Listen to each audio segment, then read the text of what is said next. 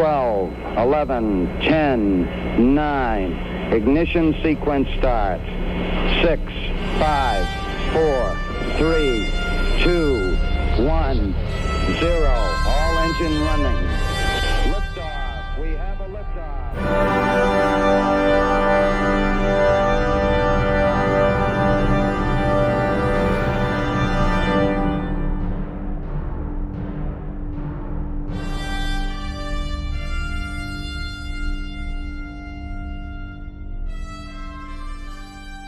Hallo, liebe Countdown-Gemeinde.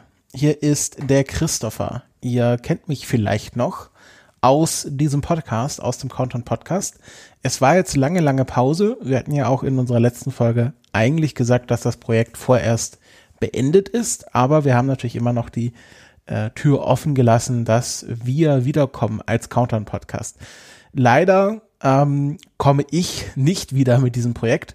Ähm, was heißt, leider, ich, ich wurde jetzt nicht äh, rausgedrängt. Es, wir sind jetzt hier nicht bei den Beatles, keine Ahnung, oder bei einer Rockband. Jetzt, wo der Kommerzerfolg anfängt, dann werden die Gründungsmitglieder langsam rausgedrängt. Nein, ähm, es war eine Entscheidung, die von mir ausging, einfach weil sich jetzt, man kennt das, ähm, Studium vorbei, Lebensumstände haben sich geändert hatte ich einfach nicht mehr so die richtige Zeit äh, für diesen Podcast, für dieses Projekt, was natürlich äh, gut vorbereitet sein will, was natürlich sehr viel, ähm, ja auch äh, durchgehende Immersion in den Themen äh, voraussetzt, dass man natürlich auch hier einen guten Podcast machen kann. Und da muss ich einfach ehrlich zu mir sein, dass ich ähm, dazu jetzt äh, nicht mehr so die, die Zeit und die Ressourcen hatte, die ich noch während Studienzeiten hatte als äh, fauler Student, wenn man so will. Ähm, faul im einen Sinne, aber fleißig gepodcastet habe ich. Und deswegen äh, übergebe ich jetzt dieses Projekt mit dieser kleinen Vorrede in die vertrauensvollen Hände von Frank. Den kennt ihr noch, das bleibt beim Alten. Frank äh, ist immer noch mit dabei. Und jetzt neu mit dabei als festes Mitglied der Lutz, den ihr vielleicht schon aus ähm, ein, zwei Sonderfolgen kennt zum äh, Space Shuttle.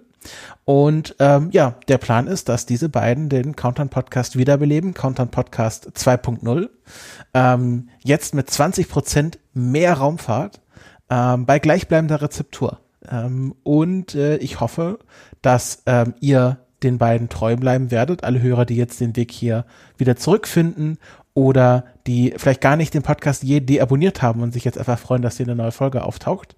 Und damit beende ich auch diese Vorrede und übergebe an die neuen Hosts des Countdown Podcast, Lutz und Frank.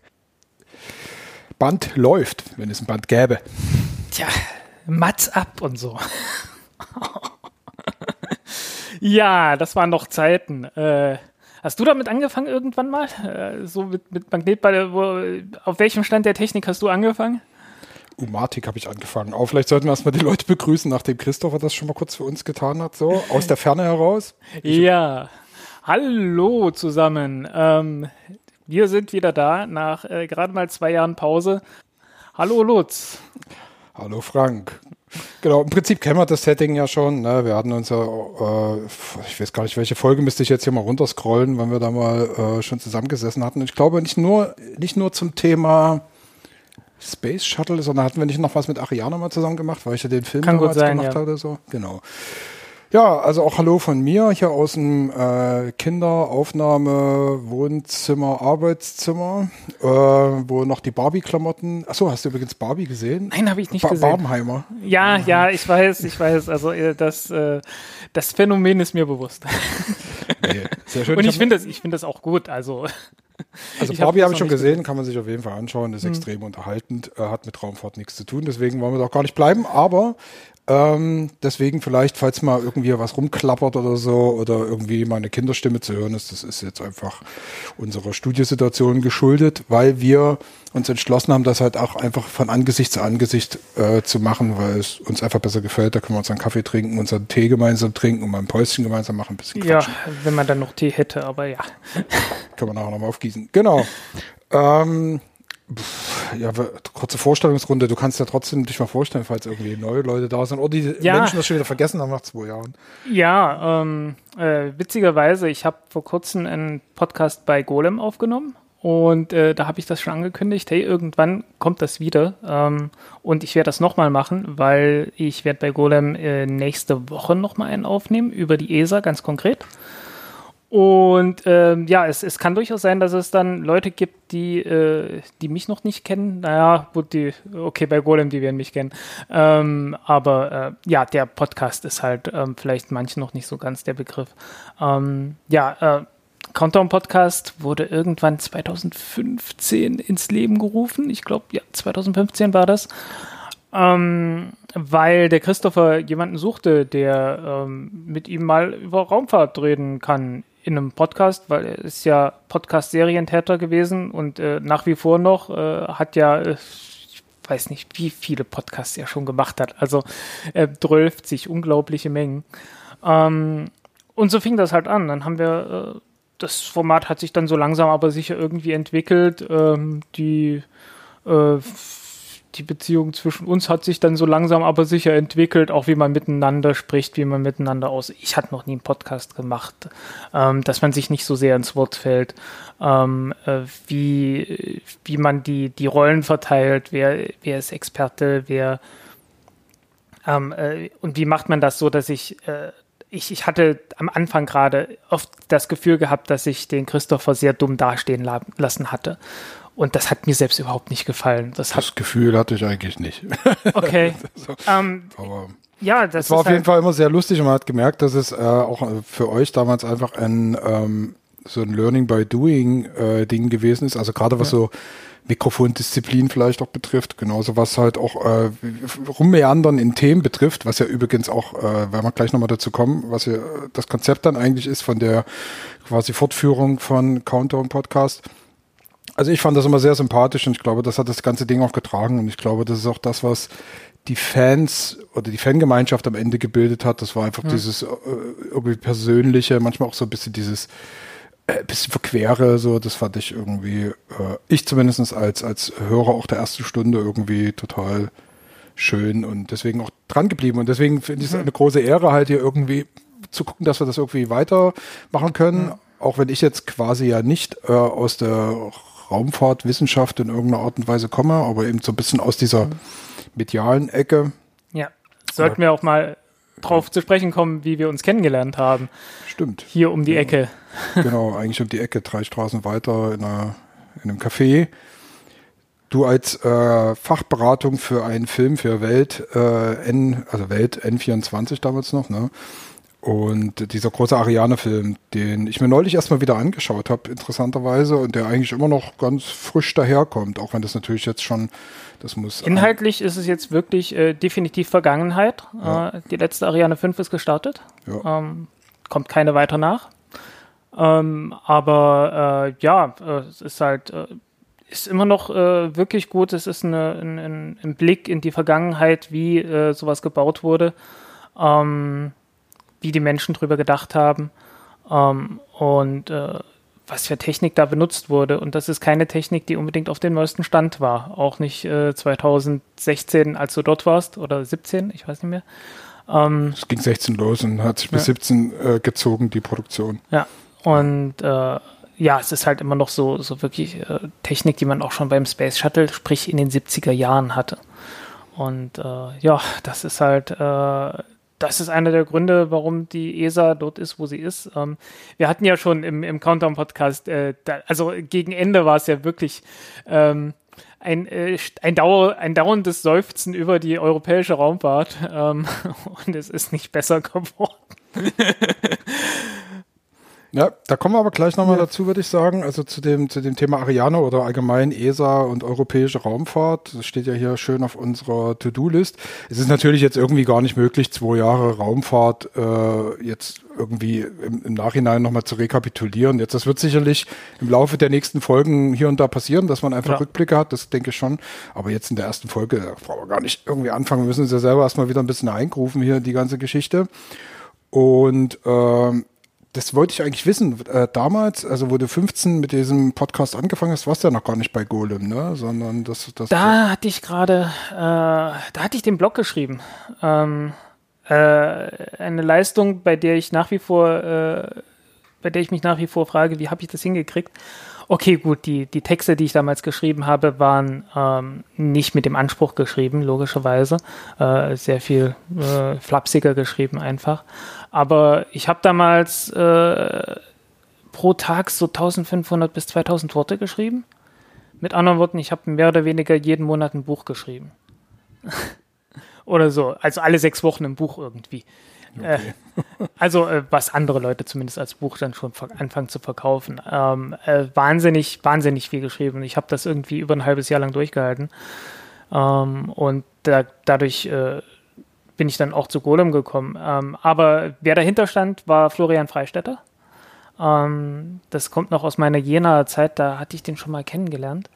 Und dann hatten wir uns irgendwann auf Twitter, als es das noch gab, ähm, Stimmt, seit ein paar, paar Tagen ist das geäxt. Ne? Ja, ja. Äh, ähm, und zwar, das war äh, 2000, ja, das war Anfang 2015, irgendwie so ähm, im April oder so. Ähm, äh, müsste ich nachgucken. Hatten wir irgendwie, wir hatten irgendwie so eine komische Diskussion gehabt, äh, äh, irgendwas mit Ionentriebwerken und Ironentriebwerken. irgendwie ein lustiges Ding und irgendwie kamen wir, kamen wir drauf zu sprechen, hey, äh, äh hättest du nicht Lust äh, für, für Science-Blogs zu schreiben? Äh, wir fädeln das mal irgendwie ein. Ähm, ja, ähm, und der Witz war, äh, das war gerade der Tag, wo ich vorher mal irgendwann mal ausgerechnet hatte, äh, dass ich an dem Tag eine Milliarde Sekunden alt werde. Warum rechnet man sowas aus? Ich, ich bin jetzt mittlerweile ähm, 50, ich fange nicht mehr an, da rumzurechnen. Ja. äh, warum man das macht? Äh, ich hatte mich damals sehr viel mit Kernkraft auseinandergesetzt und Radioaktivität und so ein Spaß.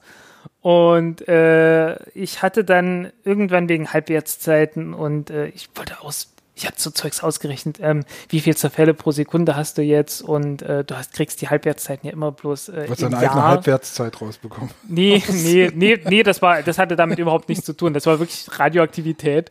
ich wollte einfach bloß wissen, okay, in so einem Stück, was weiß ich, äh, wie viel Zerfälle äh, habe ich dort pro Sekunde, aber die Halbwertszeit ist ja in Jahren angegeben. Und dann musste zwangsläufig irgendwann mal äh, ausrechnen, wie viele Sekunden hat eigentlich so ein Jahr. Und irgendwann kam ich dann halt von dort aus auf die Idee, hey, wann wäre ich eigentlich eine Milliarde Sekunden alt? Weil es sind so 31,7 Jahre ungefähr, irgend sowas in der Größenordnung. Ähm, und äh, irgendwann hatte ich dann mal ausgerechnet, hey, das sind ja, das sind ja plus noch ein paar Wochen oder so. Also es war wirklich nicht lange vorher, ne? Ähm, und das war ausgerechnet der Tag gewesen. Da wirst du ja jetzt, da wirst du jetzt 40 oder 39? Ich werde 40. Ah, am Sonntag. Ja. Also wir nehmen auf am 1. August übrigens ja. 2023. Ja, ja, und von wegen äh, Barbenheimer und so, mhm. ne? Ähm, 6. August, das war äh, der Tag, äh, als 1945 äh, in Hiroshima die, äh, die Atombombe abgeworfen wurde. Also äh, nicht nur abgeworfen, die ist auch explodiert, die hat auch ziemlich viele Menschen getötet. Ähm, ja, das ist wirklich so immer der Tag, wo ich mich daran dann auch erinnere. Da, also wie kommt man da von der eigenen Halbwertszeit über die atomare Bedrohung nach Hiroshima zum 6. August? Ja, ja ähm, äh, was soll ich sagen? Äh, ich, ich höre zurzeit ein, ein Hörspiel aus DDR-Zeiten von 1968, mhm. Krieg und Frieden, Leo Tolstoi. Ah, DDR-Radio oder was? Äh, ähm, ja, ist äh, sehr tolle Produktion tatsächlich. Ja, kannst du mir gerne mal weiterleiten? Ich höre sowas super gern. Ja. Wobei wir ja dann eben genau da wären, da kann ich ja noch mal was zu mir sagen. Ne? Mhm. Also äh, damals, wo, wo ich hier mal irgendwie so Gast, Gast äh, äh Mitkommentator war bei bei Countdown. Da sah die Situation anders aus. Da habe ich hauptsächlich Filme noch zu dem Zeitpunkt mhm. gemacht, glaube ich. Oder vielleicht auch gar nichts gemacht zu dem Zeitpunkt. Das weiß ich jetzt nicht. Aber wahrscheinlich habe ich da gerade diese ganzen Weltfilme und sowas gedreht. Und dann hat sich witzigerweise auch durch dich ergeben, dass ich dann irgendwie an äh, Antenne Bayern irgendwie rangekommen bin, über drei Ecken. Die ja. wollten damals, da war Podcast ja, oder der kommerzielle Podcast-Sektor jetzt in Deutschland ja noch nicht wirklich existent, also so wie das ja. jetzt ist. Ne? Aber in den USA war das und das war so im Kommen und man merkte, dass so langsam dass das so langsam kam, aber eigentlich war Podcast ja immer eine Indie-Geschichte bis dato. Ja. Ne? Also also noch vor einigen Jahren ja noch, ne? Und äh, durch dich ist damals dann Kontakt zu einem zu einem Kollegen irgendwie gekommen, der äh, eigentlich angefragt war für, für so Podcast-Entwicklung für Antenne Bayern. Lautgut hieß die Marke damals. Gibt's vielleicht sogar noch, weiß ich nicht, aber hm, müsste man mal schauen. Auf jeden Fall, ähm, der hatte keine Zeit und dann äh, habe ich gesagt, naja, ich bin ja auch Autor, ich kann auch Geschichte erzählen und ich war halt schon überall auf der Welt und kann da auch nochmal für quasi Audioreportagen oder sowas halt irgendwie hinfahren. Und da gab es dann das Konzept halt, in die Arktis, nochmal nach Spitzbergen zu gehen und dort halt mit den Deutschen, die in Spitzbergen, also nicht nur Deutsche, aber hauptsächlich mit den Deutschen zu sprechen, die in Spitzbergen oben irgendwie leben, arbeiten, machen, tun. Und da kannte ich natürlich damals schon viele Leute, weil ich schon dreimal da war. Und da hat sich dann das Ding mit Lautgut irgendwie ergeben. Und da ist dann dieser Podcast, den ich noch selber moderiert habe, äh, äh, nicht der Mond, aber fast bei rausgekommen. Ich glaube, zwölf Folgen, also zwölf längere Gespräche, aber eben vor Ort Gespräche mit draußen rumlatschen im Schneesturm und sowas halt und mit äh, vielen, also wirklich super interessanten Gesprächen und da äh, musste ich ja selber auch Erzähler sein und und da musste ich mich erstmal dran gewöhnen, dass ich dann quasi nicht hinter dem Mikro oder vor, also hinter der Kamera wie sonst halt, sondern eben davor als Akteur irgendwie dann sein mhm. sollte. Das war auf jeden Fall neu, aber da hat es mich dann irgendwie mit diesen ganzen Podcasterei gepackt. Und ich glaube, allzu viel hast du auch vor der Kamera nicht gemacht. Also ich hatte irgendwie, du, es gibt irgendwo einen Motorrad-Werbespot, wo du mal deine, dein Gesicht hingehalten hast. Genau, es gibt einen Motorrad-Werbespot, wo ich cool rumlaufe und äh, der Anzug war mir ein Ticken zu klein, der Motorradanzug, das hat ganz schön gezwickt. Und Nee, aber da bin einfach bloß als Model so, da wollten sie halt irgendwie Typen haben, meines, meine Altersgruppe mit meinem Bart und, und dann war das halt irgendwie gesetzt. So, das war auch okay, war lustig. Nee, ich war auch schon mal vor der Kamera bei meinen eigenen Filmen, aber auch bloß so quasi mal äh, so als Gag, also bei so den Dokus, dass man da mal im Bild irgendwie mit auftaucht oder so, ja, oder wenn man mal eine Brücke Cameo braucht. Halt, hm. so, so ein bisschen äh, lustig, dass man mal das Team vor die Kamera holt. Also bei den größeren ja. Dokus für CDF und so haben wir das dann gemacht, für diese Abenteuergeschichten. Genau. Finde ich, übrig, find ich übrigens ja. immer sehr sympathisch, wenn, äh, wenn in der Fernsehproduktion dann auch einfach mal die Kameras und so weiter mit auftauchen. Ähm, es gibt eigentlich heutzutage keinen Grund, das so zu verstecken. Also wenn es nicht gerade ein Spielfilm ist oder so. Ja, das ist ja klar, Fiction und Non-Fiction. Ne? Ja. Aber diese Immersion äh, machst du damit natürlich ein bisschen kaputt. Ne? Aber das will man ja auch manchmal, sondern das bisschen realistischer gestalten, sagen, ja, wir sind wirklich hier, das ist jetzt nicht erfunden oder ja. sowas. Halt Aber das so. ist halt, das ist halt eine, eine, ganz eigene Form von Immersion dann auch schon. Hm. Also es ist halt eine, eine, eine Immersion, Immersion, auf, auf Inhalt in, in dieses etwas realistischere Szenario. Okay, hier läuft jetzt gerade ein Kamerateam rum und und, äh, und, und versucht, Dinge einzufangen. Ja. Genau, und durch dich halt und durch diesen Kontakt und dann immer über Lautgut und äh, dann über die Geschäftsführung dort von Antenne Bayern, die dann quasi geschlossen ihre eigene Firma aufgemacht haben, nämlich WakeWord, äh, bin ich dann quasi zu WakeWord gekommen als erster, mehr oder weniger der erste Autor und Regisseur mhm. dann dort und dann haben wir da äh, im Prinzip für diese großen Plattformen, damals noch FIO von Pro7, was jetzt äh, mhm. 7 Media ist und äh, und Podimo gab es ja damals dann auch schon, ging das dann schon los, äh, so die, die Amazon Music Sparte, dann halt so verschiedene, also was jetzt Wondery ist, ne? Ähm, also das ging dann so nach und nach los, dass man dann so kommerzielle Podcasts für hinter Paywall oder eben auch nicht unbedingt für hinter Paywall, sondern für Unternehmen, die es dann frei zur Verfügung gestellt haben, ähm, produziert wurde, äh, wurde. Und ich habe quasi so diesen, diesen Hype jetzt über die Corona-Phase im Prinzip mitgekommen. Von ja. Prinzip von 19 an bis, bis bis vor kurzem noch. Also ich bin jetzt wieder im freiberuflichen Bereich unterwegs, äh, dass ich da ein bisschen mehr Zeit auch wieder für sag mal, Independent-Projekte habe und vielleicht mir auch ein paar Sachen nochmal anders aussuchen kann oder so. Muss man sehen, wie das ist. Also es wird sich zeigen.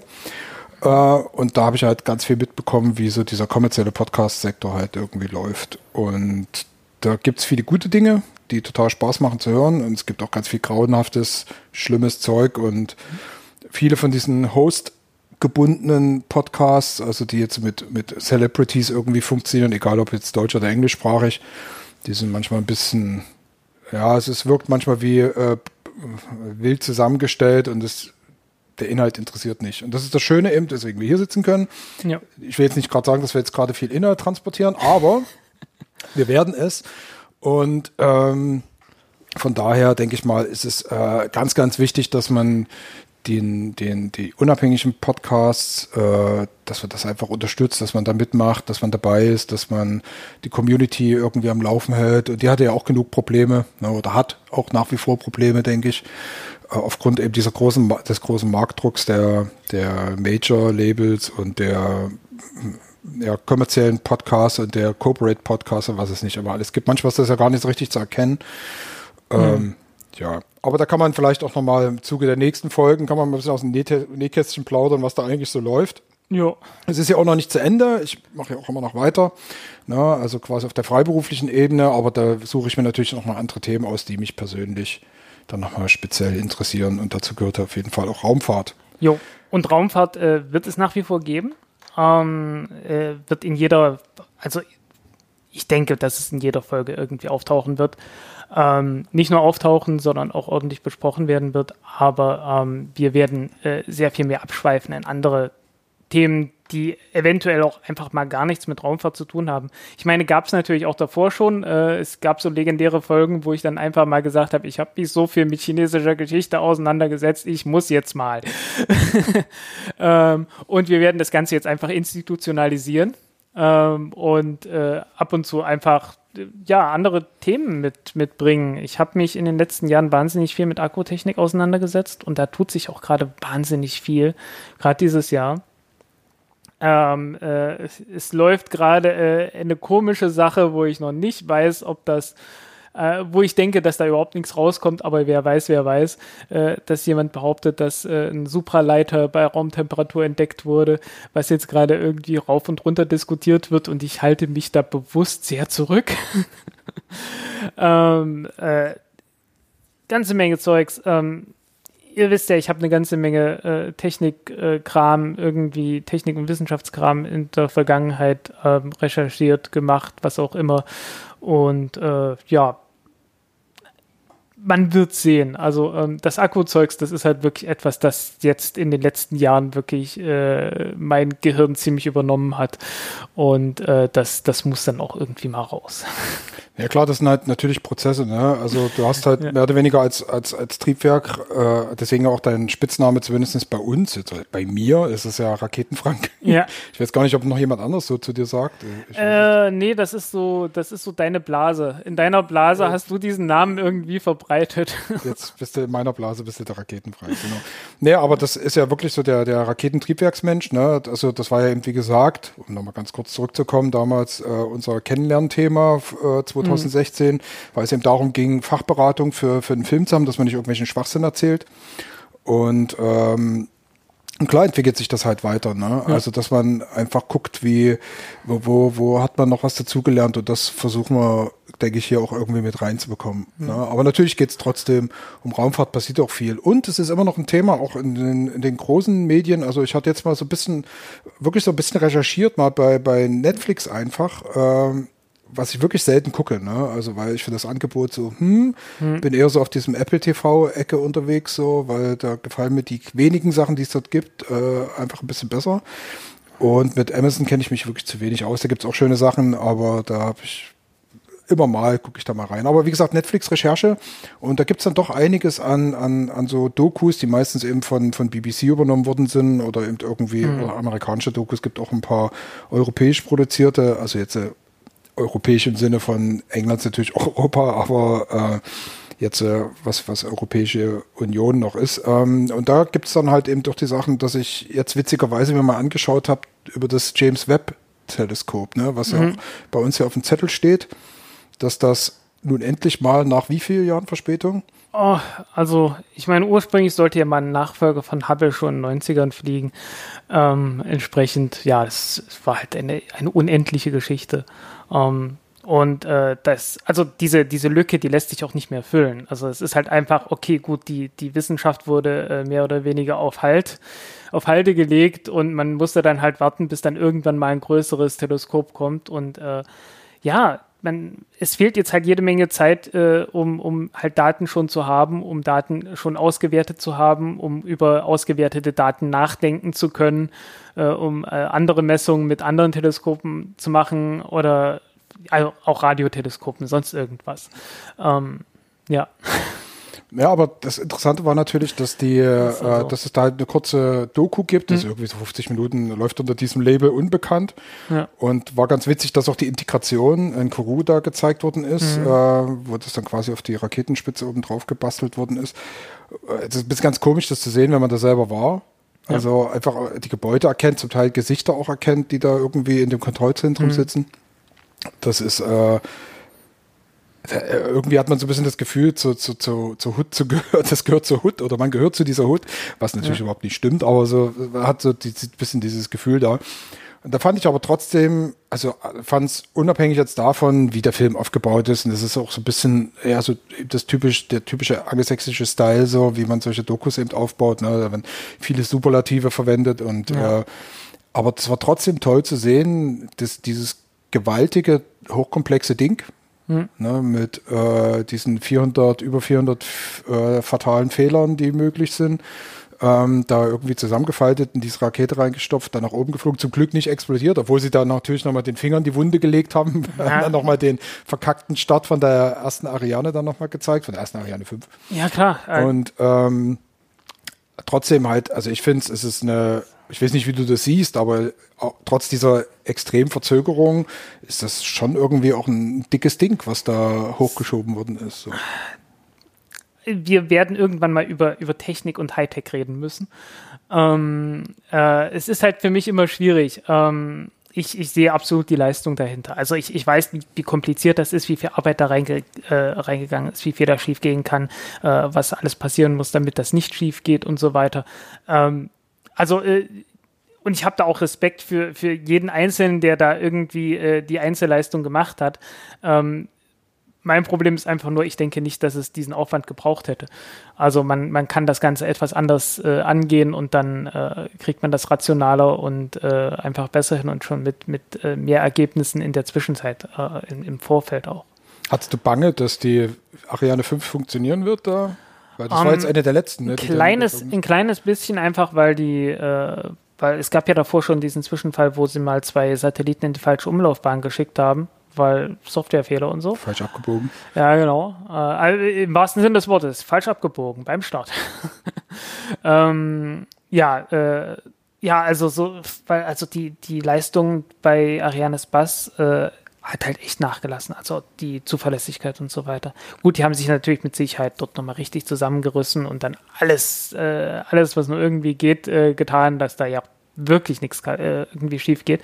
Das geht natürlich immer, aber ähm, man merkt irgendwie, da ist, äh, da hat Verschleiß eingesetzt. Äh, da sind vielleicht auch einfach bloß äh, viele Leute dann einfach weggegangen zu privaten Raumfahrtunternehmen, von denen es ja jetzt auch eine ganze Menge gibt. Ähm, vielleicht unterhalten wir uns auch mal mit ein paar von denen. Äh, mit einem mit Sicherheit nicht, weil da das äh, Verhältnis ein wenig gestört ist, aber das ist eine andere Sache. Hatten wir ja schon, nee, hatten wir ja, hatten wir ja vor zwei Jahren. Äh, äh, die, die Rocket Factory Augsburg. Ähm, ich denke, die, äh, also da muss ich irgendwie noch ernsthaft was tun. Die sind auch nach wie vor nicht sehr transparent äh, in dem, was sie tun. Also ähm, das ist die einzige Firma, die ich kenne, die ähm, äh, ein Raketentriebwerk getestet hat für äh, einmal vier Sekunden, dann 30 Sekunden, dann nochmal 40 Sekunden. Dann haben sie ein Jahr lang nichts gemacht und dann haben sie gesagt, hey, wir haben hier einmal äh, nochmal einen Test gemacht und äh, das ganze Triebwerk inklusive integrierte Oberstufe ist gelaufen für ein paar Minuten, komplette Missionsdauer. Ähm, wie habt ihr das gemacht? Alle anderen Leute, die ich kenne, haben bis zu diesem Zeitpunkt hunderte Tests durchgeführt, äh, tausende Sekunden Laufzeit, zehntausende teilweise, ähm, um überhaupt an diesen Punkt zu kommen. Und ihr habt irgendwie drei publike Tests mit ein paar Sekunden irgendwie vorzuweisen. Äh, ich nehme euch das nicht ab. Also äh, es sieht irgendwie aus wie, ja, äh, das Triebwerk wird irgendwie zugeliefert, und äh, die leben da bloß ihr Label drauf und sagen, das ist eine Inhouse-Entwicklung, weil äh, sieht her, unser Name steht drauf oder irgendwie sowas. Ja, so in, inhäusige Entwicklung, ne? das hatten wir jetzt neulich ja mit diesem komischen U-Boot, was da irgendwie zusammengedrückt worden ist wie so eine Cola-Dose, so Ja. von wegen nicht abgenommen oder nach, nicht nach Richtlinien irgendwie produziert oder sonstiges. Ne?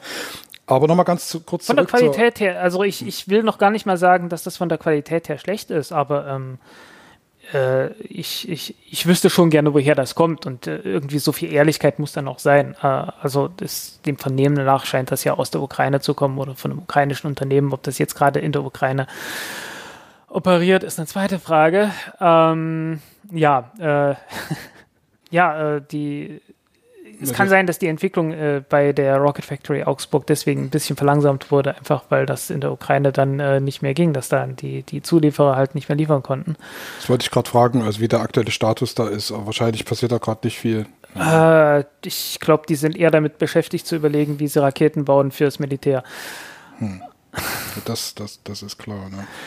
Genau. Das äh, sieht, und in, Russ, in Russland ist das so ähnlich. Also es gibt jetzt, es gab jetzt vor einiger Zeit Diskussionen, dass man äh, die R7 sozusagen wieder aufleben lässt. Mit anderen Worten, die ersten beiden Stufen von der Sojus-Rakete äh, mit einem Sprengkopf ausstattet und äh, damit dann irgendwie Kiew bombardiert. So eine Diskussion gibt es heutzutage.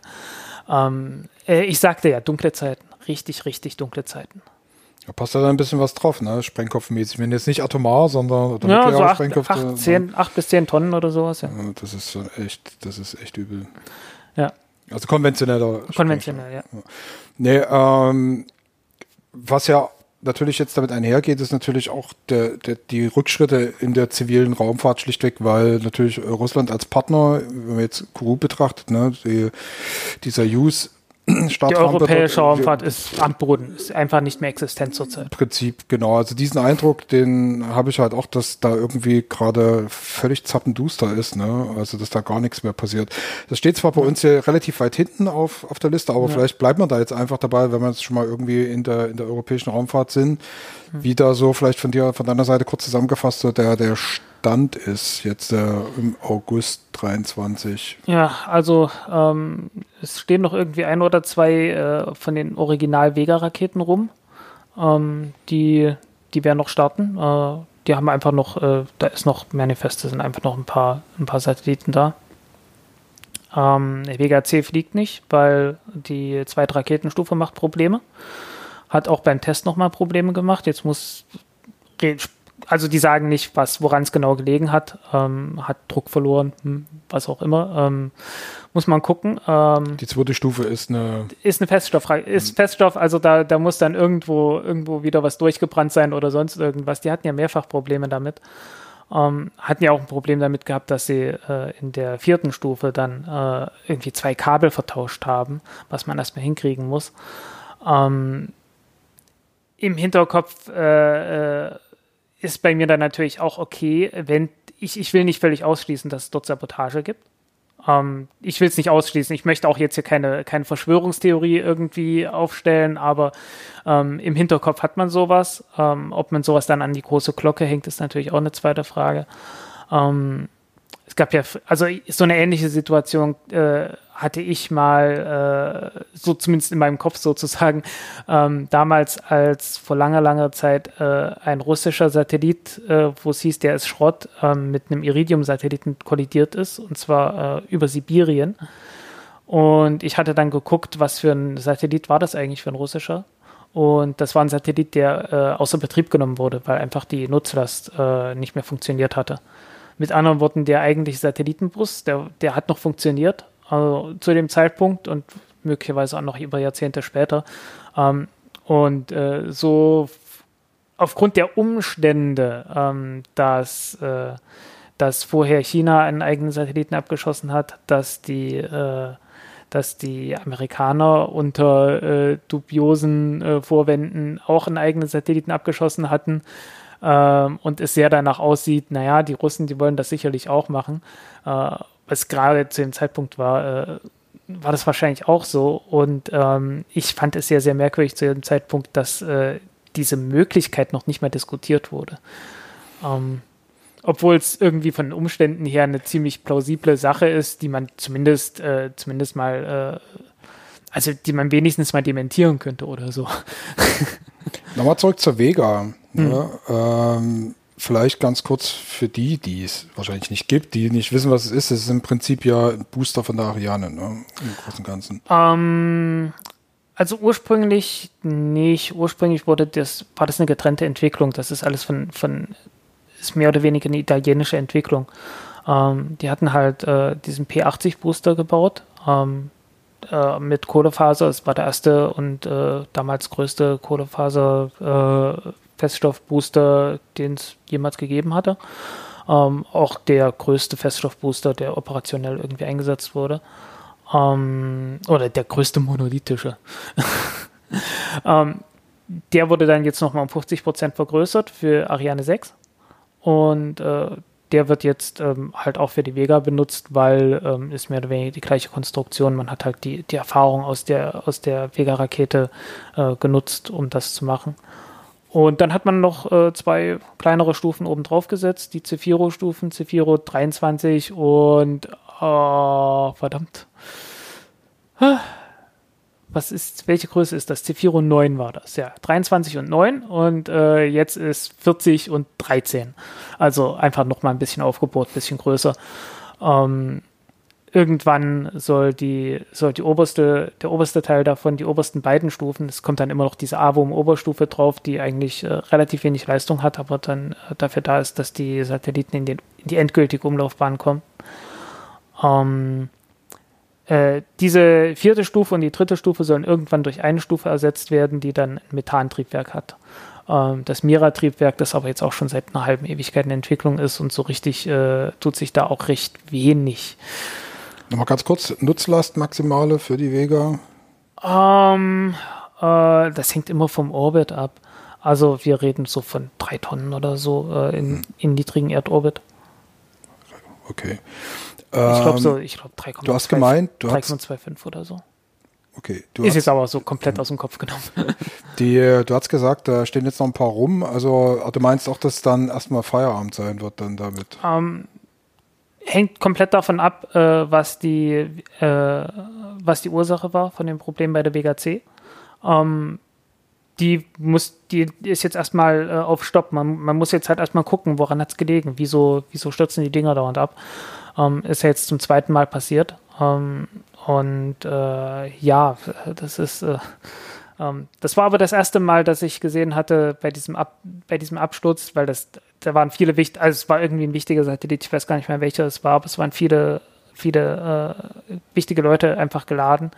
Und das war zum ersten Mal so, dass es innerhalb von ein paar Minuten dann auch gesagt wurde, ja, okay, das Ding ist abgestürzt. Und äh, also einfach eine komplett professionelle Reaktion äh, im Livestream und äh, vor dem Publikum und so, äh, wie man sich das halt so erwartet äh, bei irgendwelchen anderen. Also es gab ja mehrere Vorfälle, äh, es sind ja noch zwei andere Vega-Raketen abgestürzt. Ähm, da war das nicht so.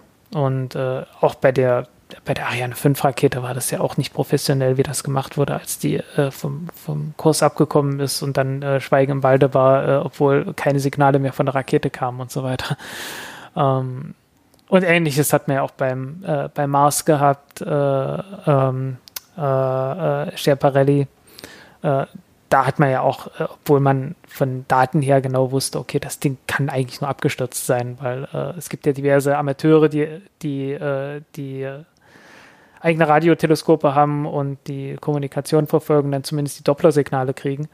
Und die Dopplersignale sagen einem, wie schnell ist das Ding unterwegs. Und wenn man dann ausrechnen kann, okay, dieses Ding befindet sich gerade im freien Fall und dann irgendwann hört es plötzlich auf, dann weiß man ziemlich genau, was passiert ist.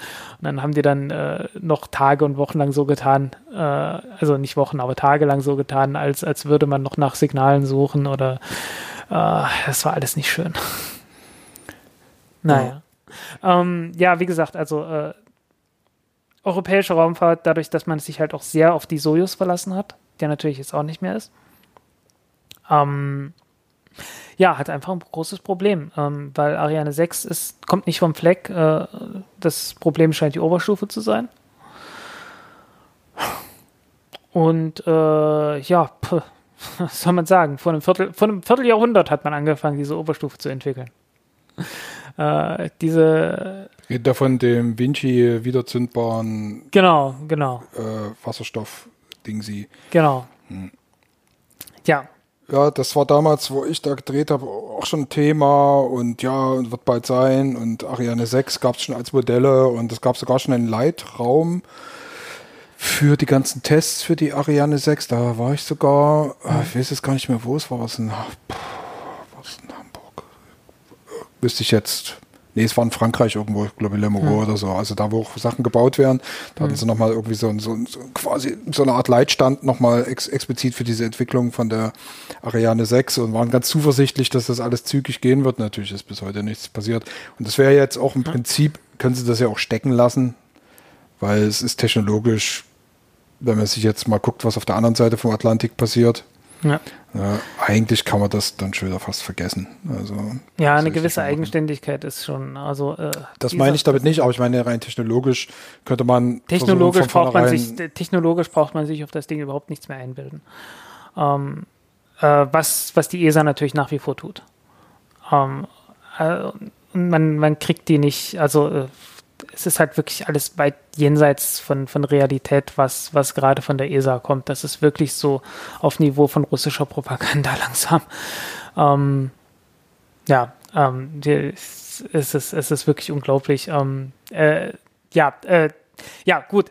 Das war der Grund, weshalb äh, ich äh, ähm, weshalb ich gesagt habe, hey, wir sollten auch über andere Dinge als über Raumfahrt reden, ähm, weil äh, ja, äh, manche Dinge sind halt äh, ein bisschen deprimierend geworden in der Raumfahrt. Äh, dazu gehört natürlich auch das Verhalten von Elon Musk in letzt, äh, gerade in den letzten zwei Jahren, was natürlich immer schlimmer geworden ist.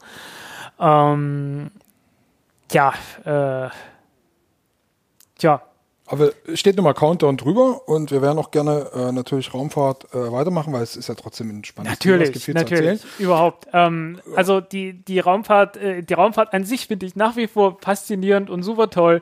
Ähm, äh, die Inhalte sind gerade ein bisschen, ein bisschen deprimierend.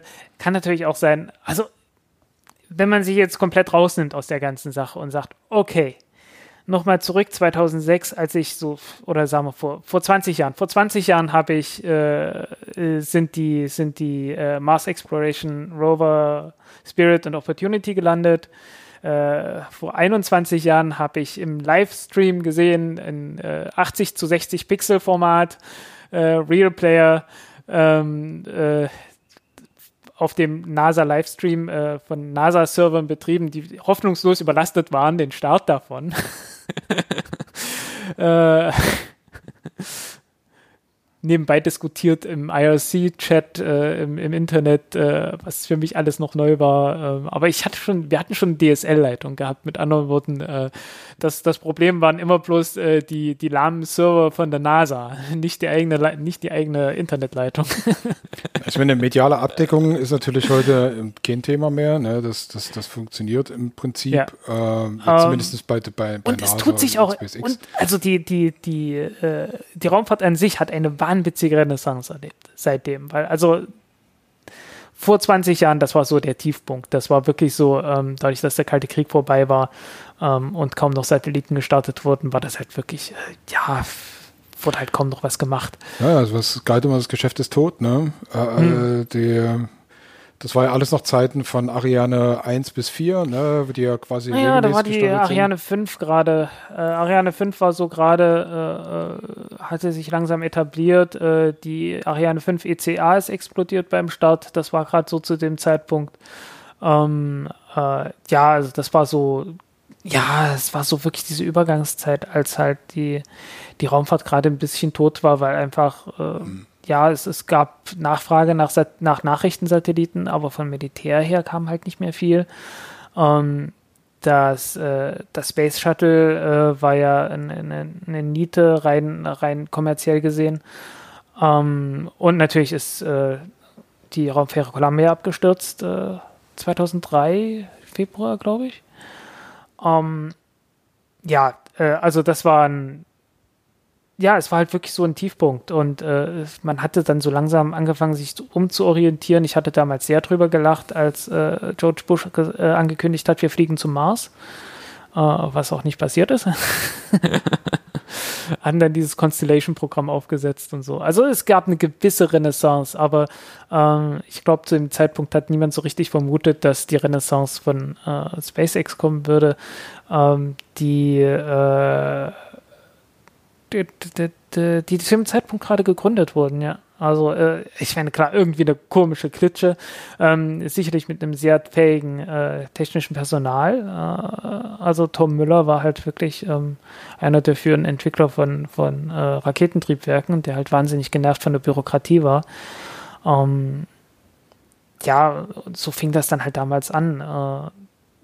Nicht die erste kommerzielle äh, Klitsche, die versucht hat, ähm, Raketen zu bauen. Da gab es schon noch ein paar mehr. Also Orbital Sciences war ja im Prinzip kommerziell, die damals die Pegasus-Rakete entwickelt hatten, äh, in den 80er Jahren oder so.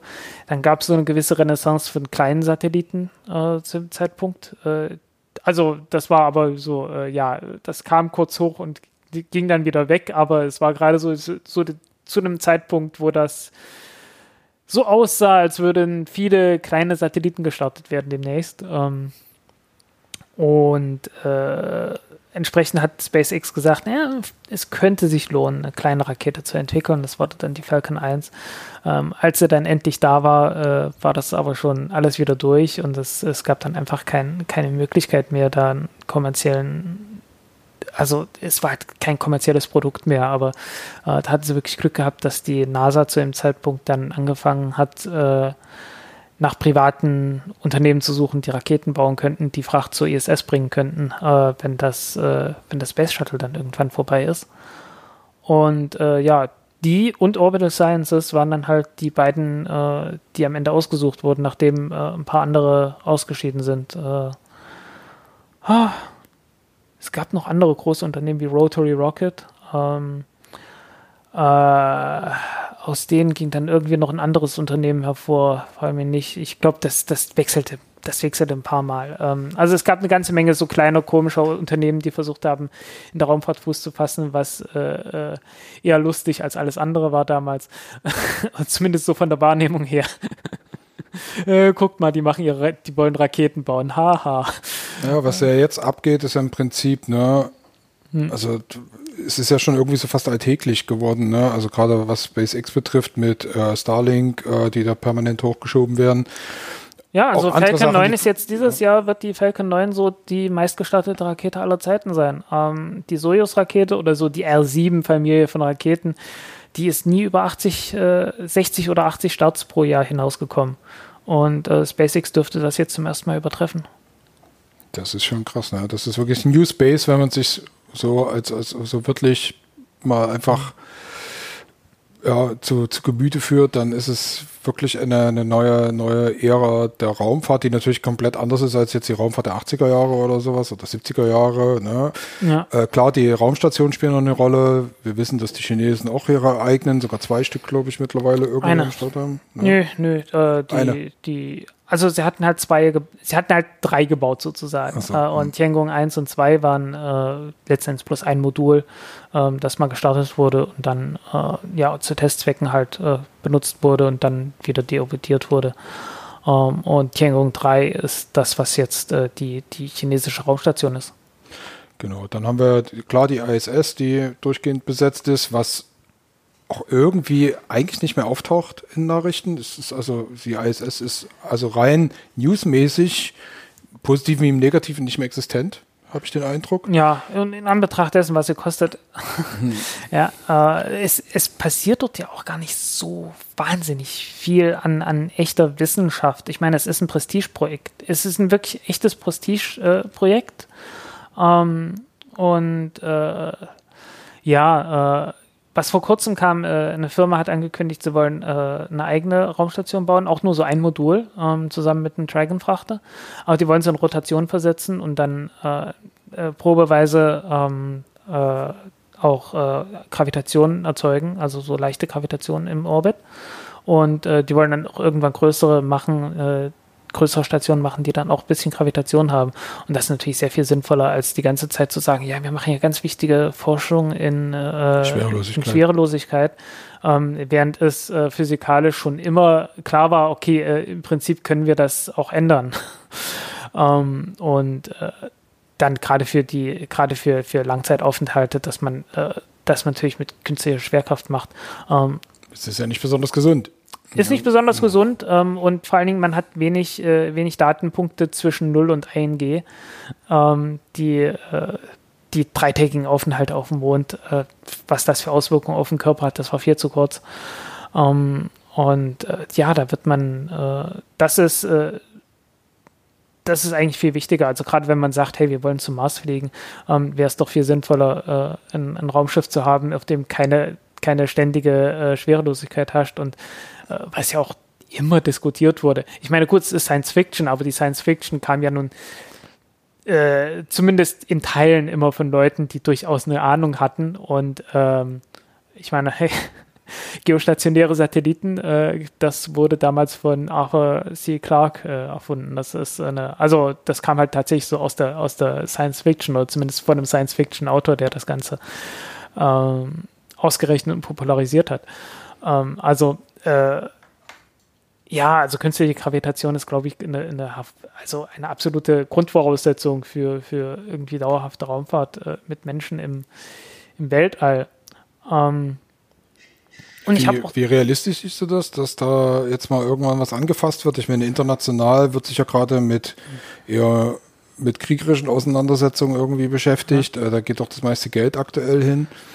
Ähm, siehst du da irgendwas am, am Horizont, was da langfristig auf langfristig auf jeden Fall, weil ähm, wie, ich ja auch schon irgendwie in einer der letzten Ausgaben irgendwann mal gesagt hatte, ich sehe Raumfahrt so als eine Art religiöses Projekt. Ähm, so ähnlich wie die Ägypter halt ihre Pyramiden gebaut haben, äh, so fahren wir, so fliegen wir ins Weltall. Ähm, und ich habe da auch an sich überhaupt nichts dagegen. Ich finde das auch, das ist, äh, das ist es auch wert. Also in, in meinen Augen. Äh, man darf es halt bloß nicht verklären. Also man sollte jetzt nicht sagen, ach ja, hier, das ist alles äh, die Rettung der Menschheit und äh, das ist Wissenschaft oder sonst irgendwas. Da, da spielt eine Menge Wissenschaft da mit rein. Äh, auch viele Erkenntnisse, die auch der, der, der Menschheit zu, zugutekommen können. Aber im Prinzip braucht man sich hier nichts vormachen. Das Ganze ist eine, eine quasi religiöse Veranstaltung, ähm, äh, die, die einfach so dem, dem menschlichen Seelenheil irgendwie dient. Und das ist auch völlig in Ordnung. Ähm, gut, aber dann lass uns mal von Europa weggehen. Du hast ja auf deinem wunderbaren... Wir haben, ja, wir haben noch, äh, also, ja. Auf äh, Zettel steht ja noch einiges. Ich muss mal kurz meinen Computer entsperren. Ja, äh, Starship wurde, ist geflogen. Mhm. Ähm, Zumindest, also die, die schwerste Rakete, die jemals gebaut wurde und abgehoben ist, zumindest.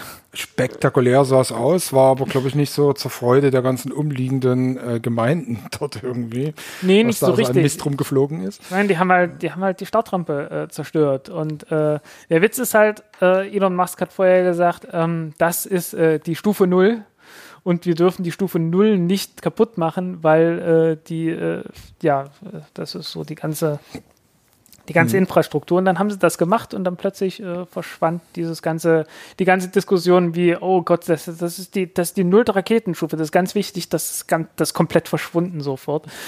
Ähm, weil die ganzen, äh, die, äh, ich, ich sag nicht SpaceX-Fans, sondern Elon Musk-Fans, ähm, äh, das natürlich sofort äh, irgendwie ausgeblendet haben. Also es ist halt. Äh, gibt es hier noch die Fanboys? Äh, es, gibt es gibt unglaubliche Fanboys. Also äh, das ist auch so diese ganze, das ist auch so eine komische Technikblase irgendwie.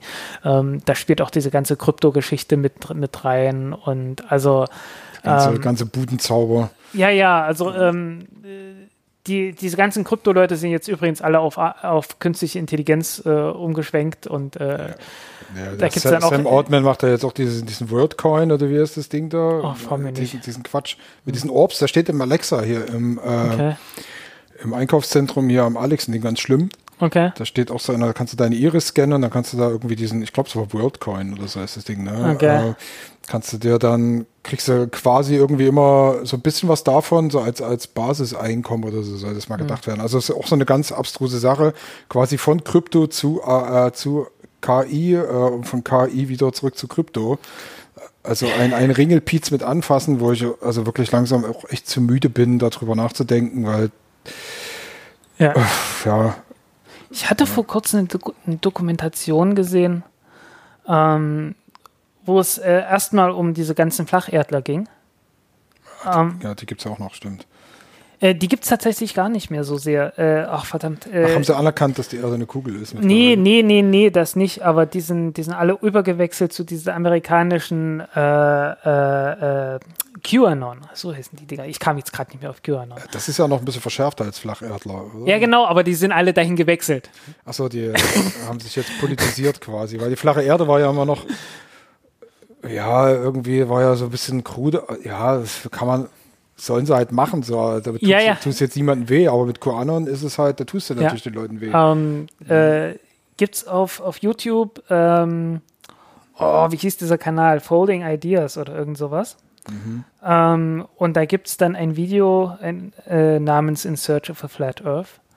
Und äh, ja, Und der hat, der hat auch, also er hat ein paar wunderbare Videos rausgebracht. Der hat so ungefähr den, das ultimative äh, Ding zu diesen, zu diesen äh, NFTs, diesen komischen Bildern da äh, gemacht. Also äh, wirklich Wahnsinn. Also der hat, der hat wirklich richtig geile Arbeit abgeliefert. Äh, kann man, kann man wirklich, äh, ich, das war wirklich so einer dieser Kanäle, wo man dann irgendwie angefangen hat, okay, ich, ich gucke mir das mal an und dann, oh, der hat ja noch ein paar andere Dinge.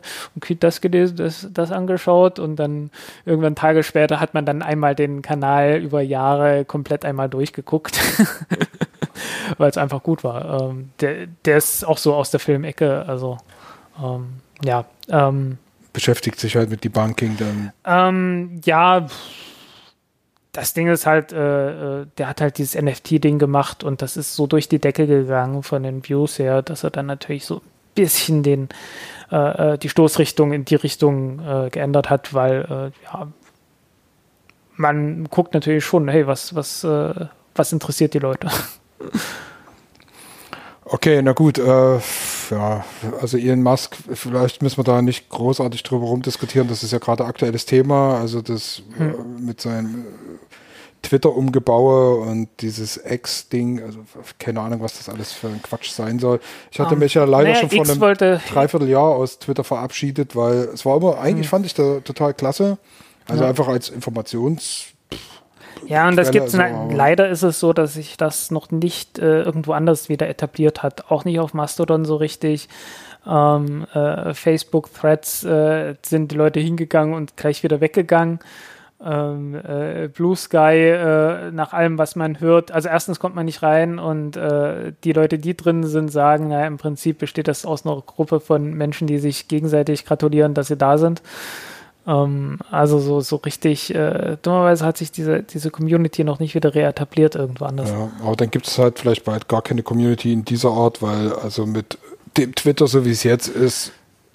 Man einfach auch wirklich ständig Schmerzen hat. Aber das ist halt, ja, ist jetzt vielleicht auch nicht unser Thema an der Stelle, aber wir können ja trotzdem nochmal über SpaceX reden, ähm, die ja dann doch recht erfolgreich jetzt im Prinzip auf verschiedenen Ebenen mitspielen. Also jetzt nicht nur, dass sie ihr Spaceship mal gestartet haben, was ja. spektakulärst aussah, das große Ding, also tolle Fotos. Ich habe ja das ja auch mhm. live angeschaut, so ich fand schon irgendwie eine coole Rakete einfach so, also aussieht wie so eine Rakete-Rakete, wie so eine, ja. wie so eine Science-Fiction 70er Jahre Rakete, Rakete. Ja, irgendwie, ja. ich weiß nicht, bei dem, bei dem Start ist bei mir so das Gefühl nicht richtig übergesprungen. Irgendwie, ich hatte von Anfang an nicht so das Gefühl, ich hatte so das Gefühl, ah, das wird eh nix.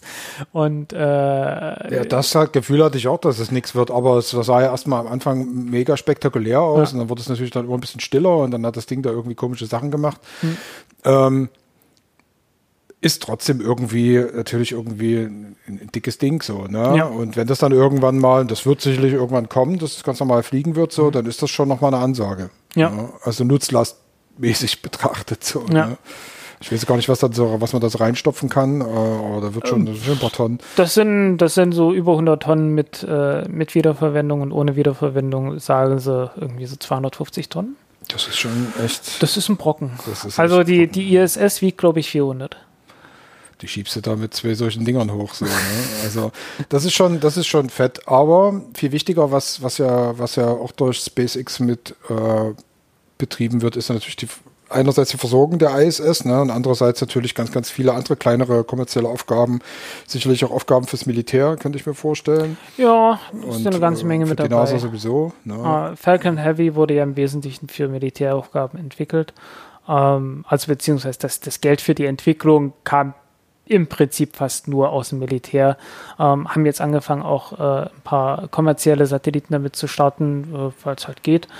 Ähm, aber ja, ähm, übrigens ziemlich interessante Entwicklung. Es sind jetzt äh, zwei der größten Satelliten aller Zeiten gestartet worden in den letzten paar Monaten ähm, in, in geostationären Orbit. Äh, einfach weil die, die Falcon Heavy jetzt äh, vorhanden war ähm, ich meine, das, ist, das geht alles so, hat natürlich alles Vorlaufzeit. Ne? Und das, das Auf welche so. Größenordnung reden wir jetzt, Satelliten? Ne, wir reden jetzt davon so 9 Tonnen äh, Startgewicht, bisschen über 9 Tonnen Startgewicht. Äh, bis dahin war so das größte mal 7 Tonnen. Das ist, schon, das ist ja schon so mittel, mittlerer LKW, so, ne? Also so ja, äh, gut, da ist dann, da ist natürlich auch Treibstoff dabei, genauso wie bei den anderen dabei. Mhm. Ähm, und ein anderer Satellit, der wog zwar nur sechs Tonnen, aber da war halt dann kein Treibstoff dabei. Also das Ding wurde direkt im, im geostationären Orbit so, so wie es war ausgesetzt und äh, wiegt sechs Tonnen. Das Dumme ist, äh, der funktioniert nicht. der hat so eine riesengroße, äh, ausklappbare äh, äh Antenne. Äh, sieht ein bisschen aus wie ein Regenschirm. Ähm, und der Ausgabemechanismus hat nicht funktioniert. Kennt man auch vom Regenschirm. Ähm, Bilder gibt es leider nicht. Äh, würde mich echt interessieren, was da, was da schiefgelaufen ist. Äh, also irgendwas, irgendwas an dem Mechanismus hat nicht funktioniert.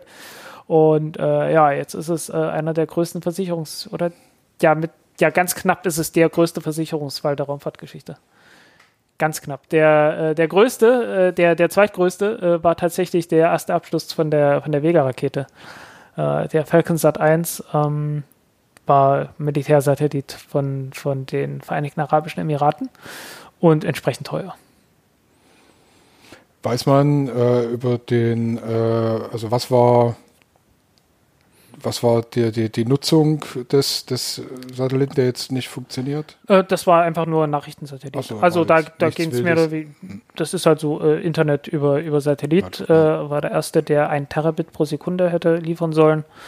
Ähm, ja, tut er jetzt nicht. Äh, ist eine Konstellation, ist Viasat 3. Die Viasat 3 Konstellation sollte halt äh, aus drei Satelliten bestehen, die dann halt die ganze Erde irgendwie abdecken können. Zu dritt. Ähm, naja, gut, einer ist jetzt runter, einer ist nicht mehr da. Bei den anderen beiden muss man gucken. Also einer ist, äh, glaube ich, auch schon fertig, äh, aber da müssen wir jetzt erstmal gucken, woran hat es denn gelegen. Dass sie jetzt nicht das Ding starten und dann hast du dasselbe Problem nochmal. Genau. Äh, die sagen übrigens, äh, äh, der Klappmechanismus ist der gleiche, äh, mit dem auch von James Webb Teleskop die, äh, diese Segel, diese mhm. Sonnensegel, also die, diese Sonnenschirme, Sonnenschutz. Sonnenschutzschirme ähm, äh, ausgeklappt wurden. Äh, das soll der gleiche Mechanismus gewesen sein. Und jetzt äh, müssen sie mal gucken, woran es gelegen hat, dass das nicht nochmal geklappt hat. Ja, kann viel sein. Ja. Wenn ich an mein Auto denke, was nicht so komplex ist, so, da, da hm. könnte ich auch stundenlang Podcast drüber machen, äh, Fehlersuche, warum geht die Batterie beim Auto immer runter? bis man dann irgendwann auf den, auf den Trichter kommt, dass es ein, ein Bluetooth-Steuergerät von uralten Nokia-Handys ist, was da irgendwie noch in den Bands verbaut ist. Ne? ähm, also quasi so eine Docking-Station, die dann ständig eine Fehlermeldung rausgegeben mhm. hat und dadurch konnte das Auto sich nicht schlafen legen und hat sich innerhalb von zwei Tagen immer die Batterie entleert. So. Jo. Tja. Ja, da schmeißt das Ding raus und geht alles wieder.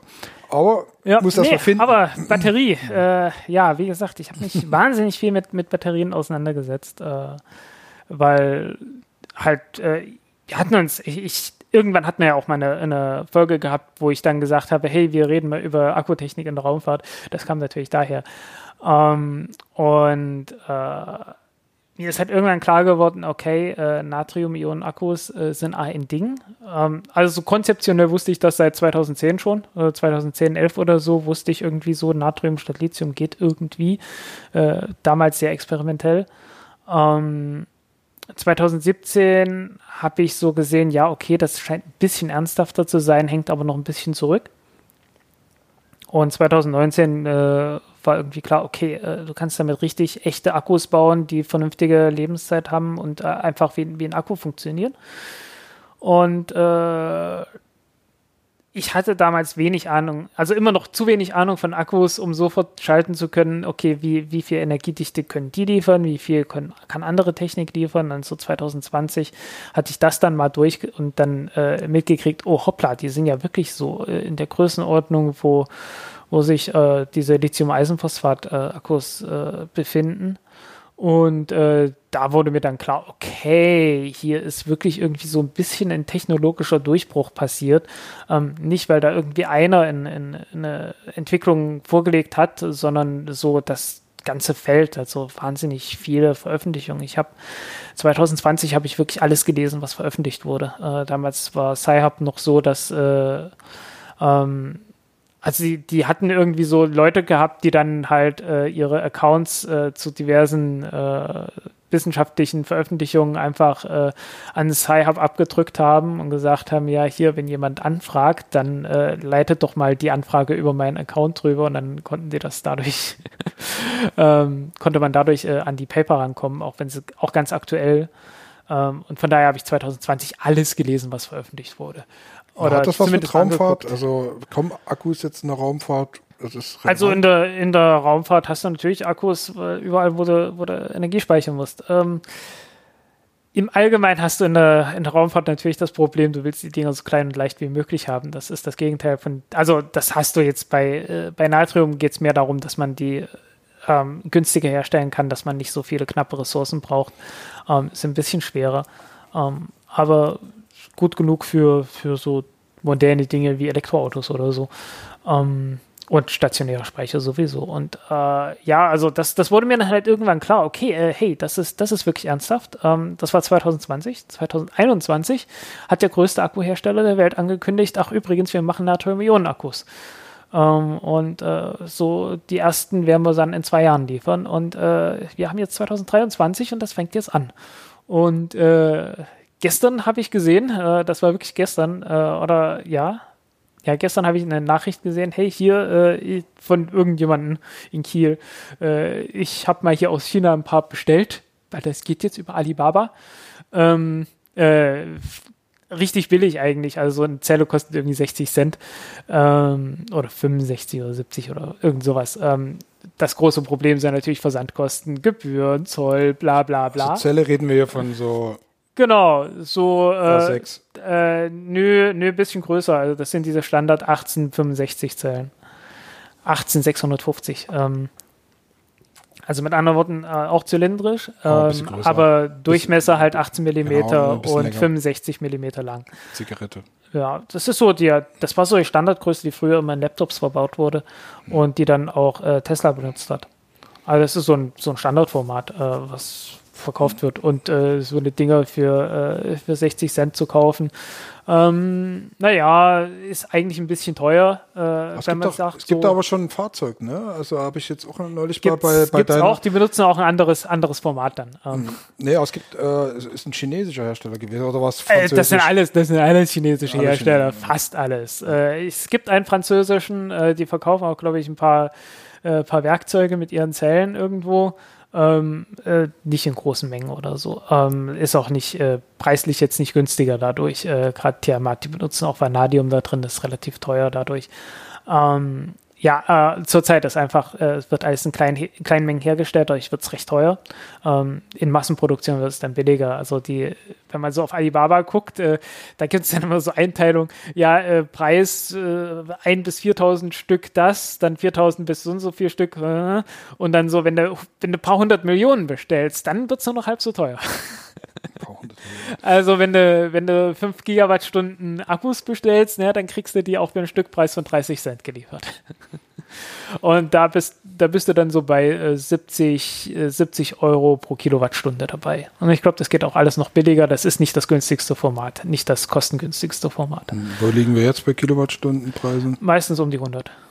100, 130. Es hängt alles davon ab, äh, aktuell hauptsächlich vom Lithiumpreis. Lithium ist richtig knapp geworden, dadurch, dass äh, ja, für die Produktion von Lithium-Ionen-Akkus äh, ist halt ziemlich explodiert.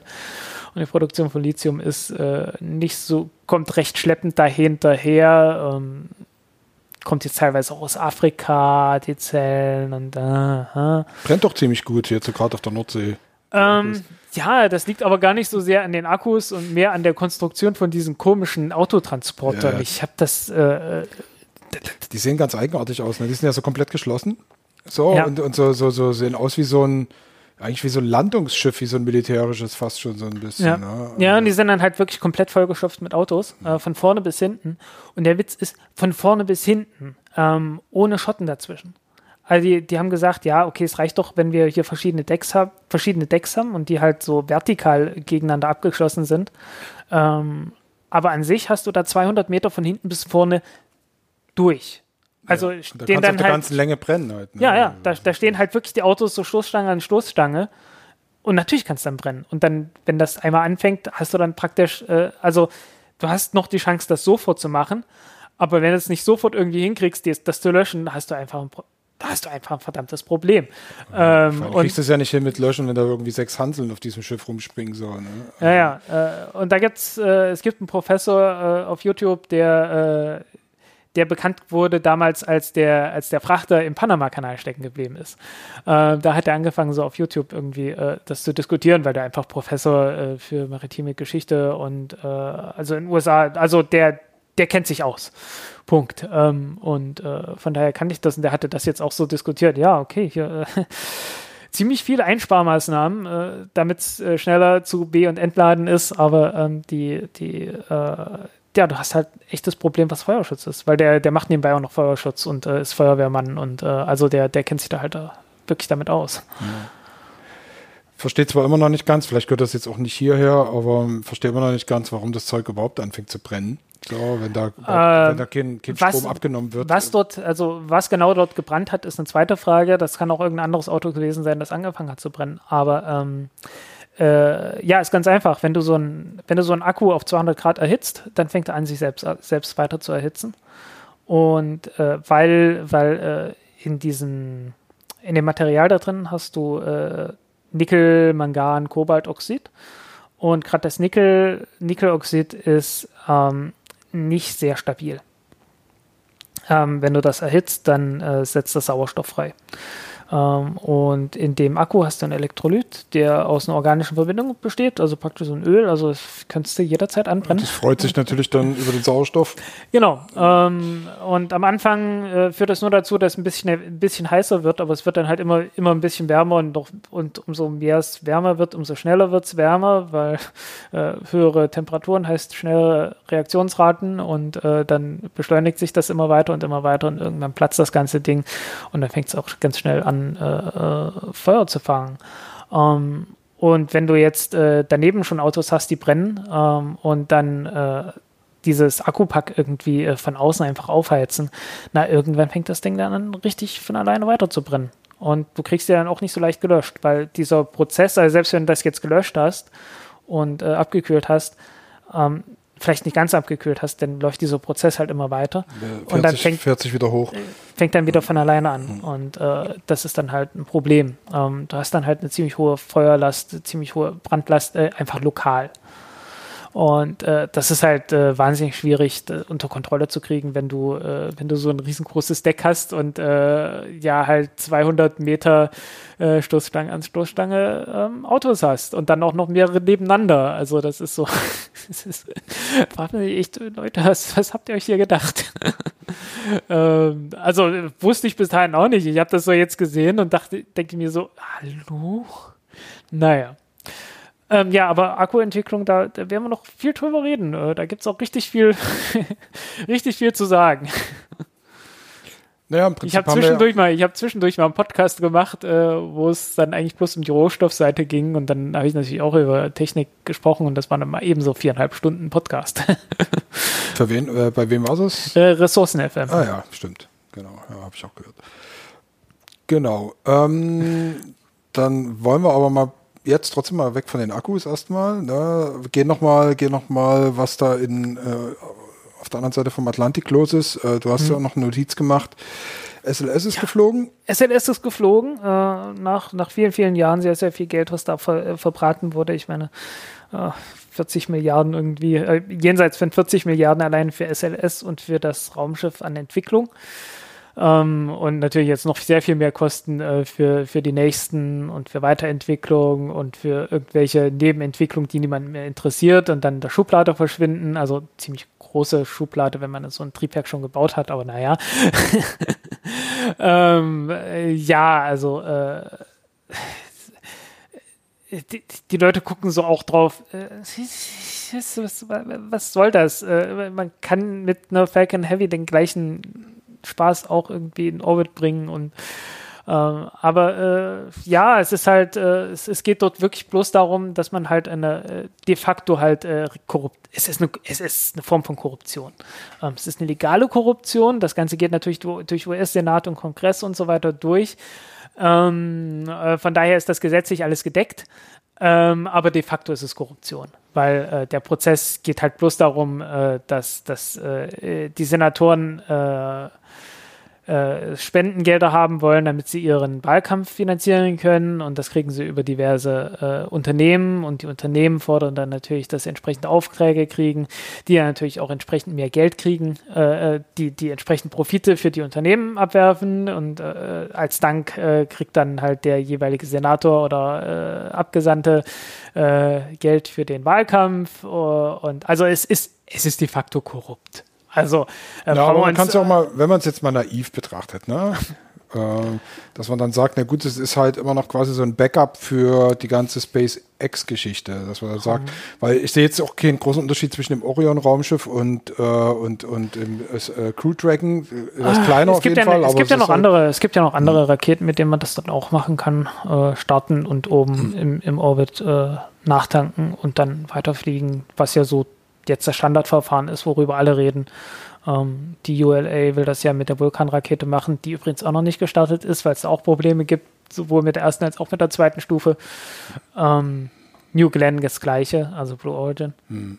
Ähm, ja, also es, es gibt da halt ähm, das war halt so das Ding. Es, es gab halt äh, mehrere Ebenen von Absicherungen, also wo man gesagt hat, na gut, irgendwas davon wird halt funktionieren.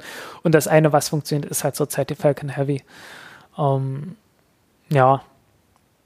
Also äh, es hätte dann auch jenseits von SLS noch irgendwie äh, Möglichkeiten gegeben. Ähm, und äh, ja, ja, früher galt so SLS als die sichere Bank äh, auch so bei Kommentatoren haben gesagt, ja, okay, SLS wird mit Sicherheit funktionieren, bei Falcon Heavy müssen wir mal gucken. Jetzt ist fast lange Zeit eher umgekehrt und äh, so richtig lohnenswert ist SLS auf keinen Fall. Also ein paar Flüge werden die noch machen. Ähm, äh, wie weit das jetzt politisch durchführbar ist, dass die, äh, dass die noch geupgradet wird, ähm, wird man sehen. Äh, der Punkt ist einfach, es fließt wahnsinnig viel Geld an NASA-Budget da rein. Ähm, Was sicherlich woanders ja. noch anders einsetzbar wäre. Und auch bei den, auch bei der amerikanischen Bevölkerung ist das irgendwie alles sehr, sehr merkwürdig. Also irgendwie die, äh, es gab jetzt so eine, so eine Umfrage, wo dann irgendwie, irgendwie 11 Prozent es wichtig fanden, dass die Menschen zum Mond fliegen. Also so richtig, so richtig groß die Massen mitnehmen tun sie nicht. Äh, übrigens ganz oben auf der Liste von dem, was die NASA tun sollte in der Umfrage ist äh, Asteroidenabwehr. Was sinnvoll ist. Also absolut ja, sinnvoll, ja, aber die machen halt wahnsinnig wenig dafür. Noch nicht mal, was die Beobachtung angeht. Ja, das, das, ist, das ist auch nochmal eine extra Sache für sich. So. Aber nochmal, ich will nochmal zu hm. den Raumschiffen, die ja damit transportiert werden. Also jetzt äh, der, der Crew Dragon, ne, ganz klar, äh, hat ja. ja. funktioniert, macht ja auch ein paar touristische Ausflüge. Ja. Ähm, und das Orion ist ja quasi für einen größeren Maßstab gedacht, eben doch als Transportvehikel für dann etwaige Mondmissionen, die ja kommen sollen. Oder eben doch für diesen ähm, Bestückung naja, dieses Hubs äh, dann letztendlich. Ja, ne? also für den, für den Transport der Menschen äh, zum Mondorbit und zurück ist, glaube ich, auch ein bisschen größer. Aber ähm, ja, also man, man hält es auch in dem Dragon irgendwie ein paar Tage aus. Ähm, seit der Gemini-Mission wissen wir, dass Menschen leidensfähig sind. In der Telefonzelle zu dritt, oder genau, zu, zweit, zu zweit, ne? ja. ja. Ja, Gemini war auf jeden Fall spannend. Gibt es auch eine kleine Doku, glaube ich, bei Netflix. Also lohnt sich da auf jeden Fall nochmal. Das sind ältere Dokus alles, ne? Die sind hm. irgendwie Einkäufer, aber es ist schön, dass die so ein bisschen ähm, quasi sortiert dort sich alle nochmal wiederfinden. Also wenn man da nochmal hm. Lust hat, irgendwie sich nochmal ein bisschen reinzunörden in diese, diese Raumfahrtgeschichte, finde ich das ganz nett. Auch gerade weil ja viele von den jüngeren Menschen, also wir sind ja jetzt hier eher so die Kategorie 40, 50, ne? Mhm. Ähm, viele von den Jüngeren haben wirklich da, die können was mit Apollo anfangen, aber wissen oftmals gar nicht, wie der Weg da letztendlich da, ja, dahin gegangen ist. Ich meine, selbst für mich war Apollo ja schon graue Vergangenheit. Also wirklich richtig graue Vergangenheit, weil ich, ich bin 83 geboren. ich bin 72 geboren, wo die, die Das war der letzte Mission, Flug, ja. Genau. Und ah, zwar auch, die sind am 19. Dezember zurückgekommen, da bin ich geboren. Hm. Ähm, aber dieses, ähm, ich will noch mal kurz zu den, zu den Raumschiffen, weil das ja im Prinzip so immer noch so das ist, äh, bemenschte Raumfahrt, äh, die, die, die, die irgendwie natürlich in Orbit geschoben werden muss, äh, dass man da halt irgendwie mehrere Varianten hat, um eben in etwaigen Situationen halt eben irgendwie agieren zu können. So, ne? Ja, also, aber da stellen sich halt die Leute gerade ein bisschen blöd an. Ich meine, Starliner, äh, da sind sie ja immer noch am Schrauben. das, ist, das war Boeing, ne? Das war Boeing, ja. ja. Ja. Das Orion war von wem? Das ist. Äh, äh, das ist von Lockheed, Lockheed Martin, Martin glaube ich. Ja. Äh, äh, wenn ich jetzt falsch liege, liege ich falsch. Dann würde ich sagen, äh, haben wir zumindest, also laut Liste sind wir jetzt erstmal so quasi durch. Ja, so, es, es, gibt natürlich noch andere. Ja. Also äh, die, die Terran 1 ist irgendwie gestartet von Relativity Space, die erste 3D gedruckte Rakete, äh, mhm. wo ich denke, warum habt ihr den Tank nicht einfach geschweißt, wie jeder normale Mensch? es war wirklich so, hä, was soll der Scheiß? Äh, vor allem die Begründung ist, ja, äh, wir, wir, wir müssen das machen, damit wir, äh, weil dann könnte man das ja auch irgendwann mal auf dem Mars 3D äh, drucken. Ja, aber woher kriegt ihr dann äh, äh, fertiges Material? also das, den Feedstock, also hier die, halt die, die Stahlfilamente, damit ihr das damit drucken könnt. Woher kriegt ihr den Stahl? Also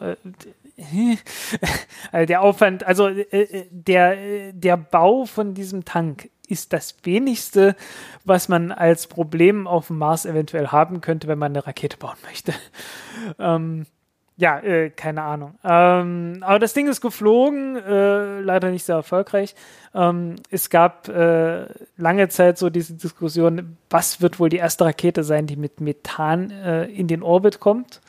Und äh, da war Terran 1 war ein Kandidat, ähm, äh, Starship war natürlich ein Kandidat, ähm, die New Glenn war ein Kandidat, ähm, Vulkan, äh, zumindest erste Stufe, klar, auch ein Kandidat. Ähm, und dann war da noch dieses chinesische Unternehmen namens Landspace und die waren am Ende jetzt die, die ersten, die haben es geschafft.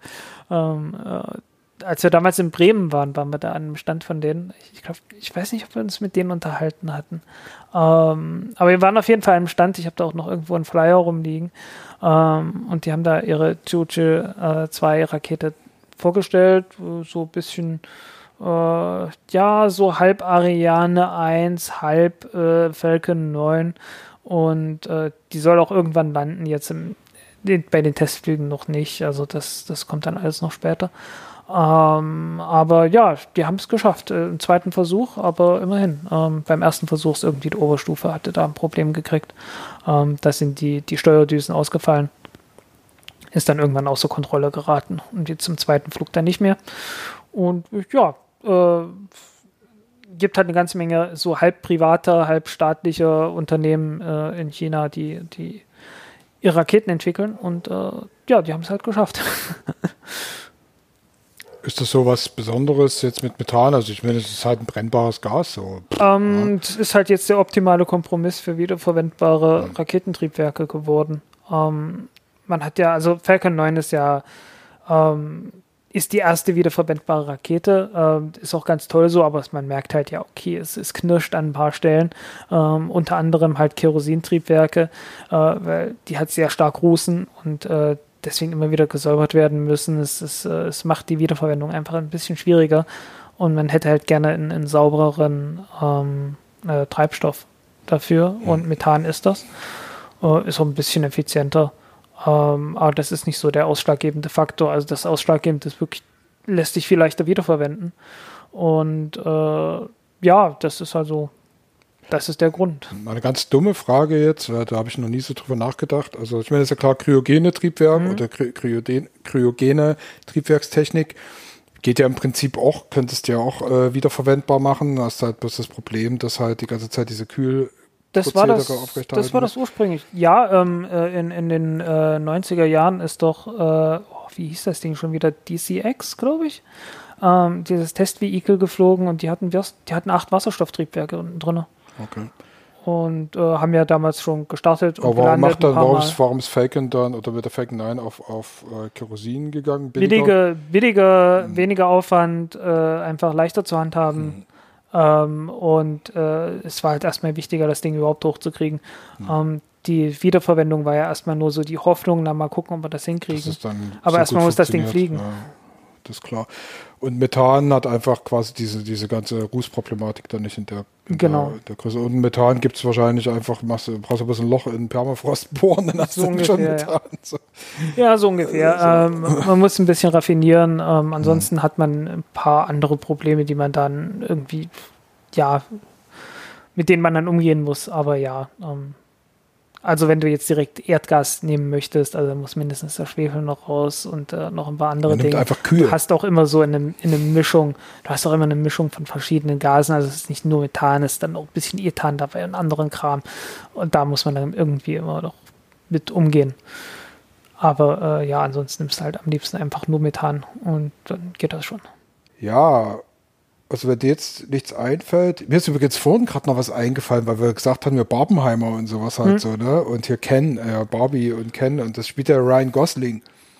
Und äh, Ryan Gosling spielt da halt diesen Ken, was ja wirklich eine völlig absurde Rolle ist. Äh, gleichzeitig hat er aber auch total toll diesen Armstrong in äh, First Man gespielt. also okay. der, quasi die, die Filme über die über die Mondland, also der Spielfilm. Ne? Und äh, hat den da auch extrem großartig gespielt, also ein bisschen leicht autistisch, verschlossen. Das fand ich, also ich finde es einfach interessant, dass so ein Typ äh, einerseits so, so, so, so ein ja, so, so, so, eine durchgeknallte Puppenfigur spielen kann und gleichzeitig aber eben auch so wirklich so eine ernstzunehmende, ernstzunehmende Darstellung einer, einer historischen Figur übernehmen kann. So, das finde ich schon. Das ist spannend. halt, äh, das ist gelernt, das sind Profis. Das sind Profis. Ich hoffe, dass wir uns auch zu Profis entwickeln hier. nach und nach. Nein, wir sind, wir sind ja schon Profis, aber wir Ja. rufen uns jetzt erstmal ein. Ich hoffe, von meiner Seite zumindest, dass, dass es jetzt irgendwie nicht allzu wirr rübergekommen ist. Ähm, gucken wir einfach mal. Wir haben auf jeden Fall Lust weiterzumachen. Ähm, ich weiß jetzt gar nicht, wie es mit der ganzen Feedback-Geschichte ist. Ich muss mit Christopher dann nochmal sprechen, diesen ganzen Zugängen und mit der ja, mit den Show Notes, das wollen wir natürlich auch fortführen, dass da halt nochmal Zusatzinformationen irgendwie drin sind. Also gerade wenn Frank jetzt irgendwie über äh, YouTube-Kanäle spricht und so, dass ihr da nochmal nachschauen könnt. Ähm, das klärt sich jetzt alles irgendwie in der nächsten Woche und dann gucken wir, dass wir vor Mitte ähm, August nochmal eine weitere Folge aufzeichnen. Das war jetzt übrigens die 112. Folge, 112. Ich habe vorhin schon gesagt, die Notfallfolge Ja, die Notruffolge.